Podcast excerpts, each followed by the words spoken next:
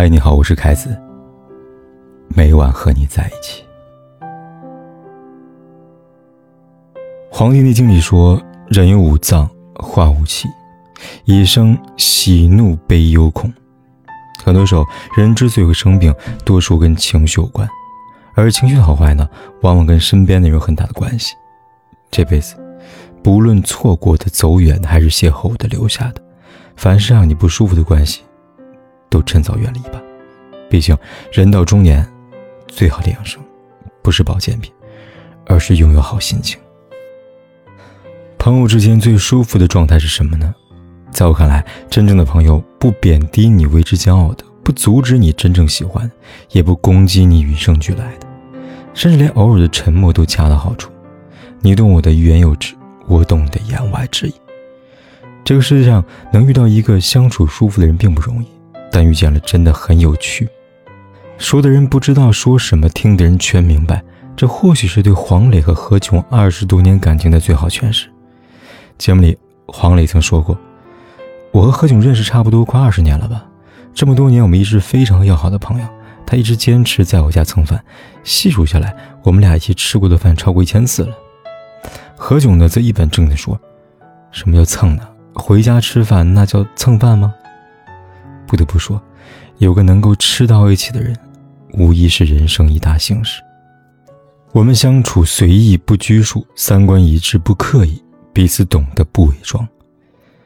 你们可以在酒桌上把酒言欢，浅笑低谈，聊聊过去，聊聊未来；也能在彼此落寞时鼎力相助，不离不弃，回忆往昔，叹岁月蹉跎。这样的关系，拆不开，分不散。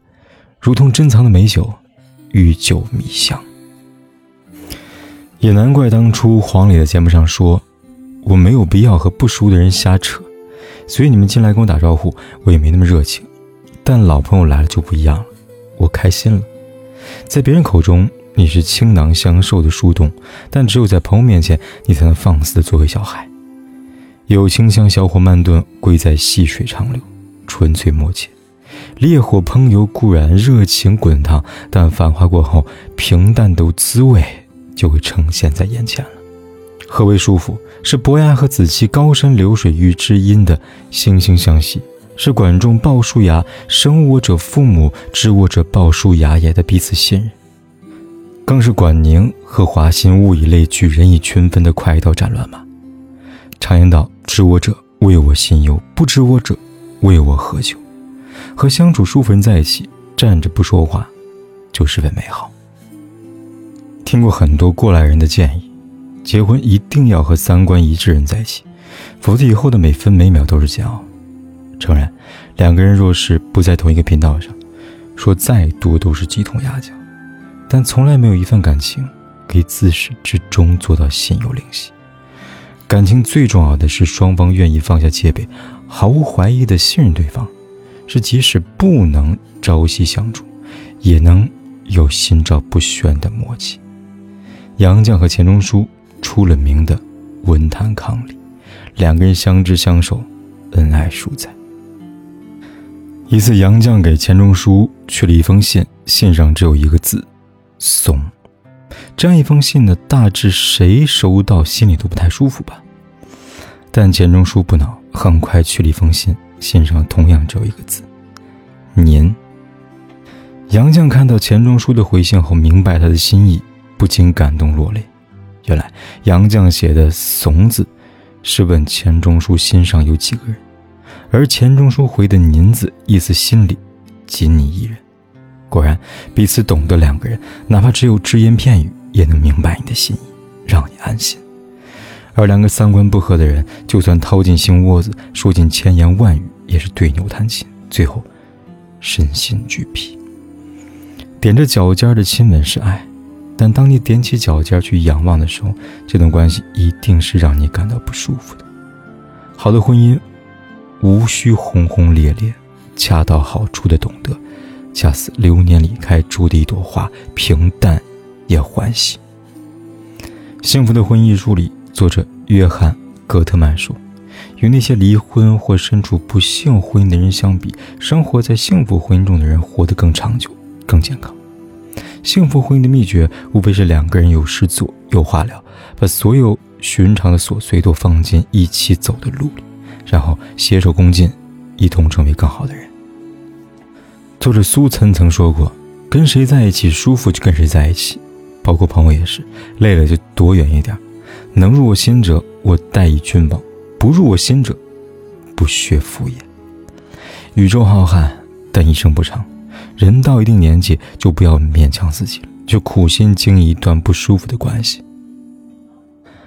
谈得来，往往决定了一段关系的开始。人活一辈子，功名利禄皆为浮云，所图所求不过是寻得一个谈得来的人。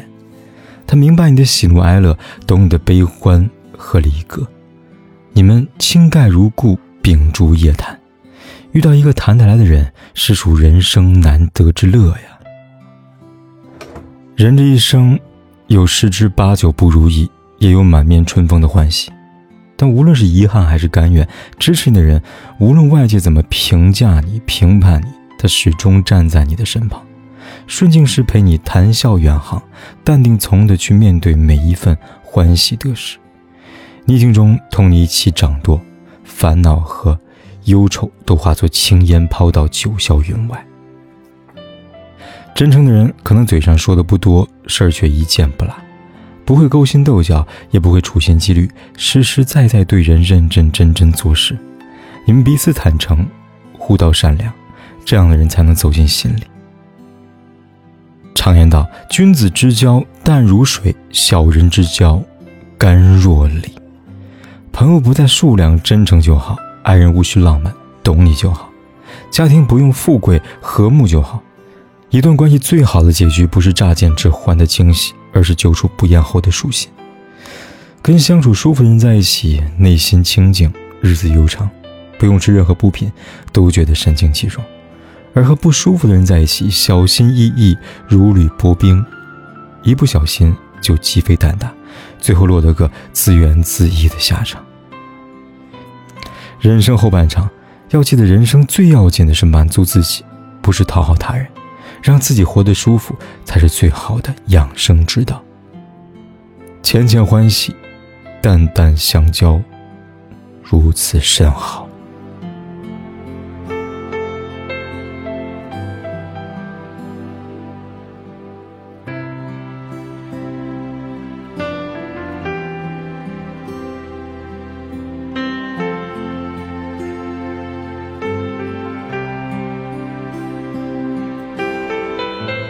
不管天有多黑，夜有多晚，我都在这里等着，跟你说一声晚安。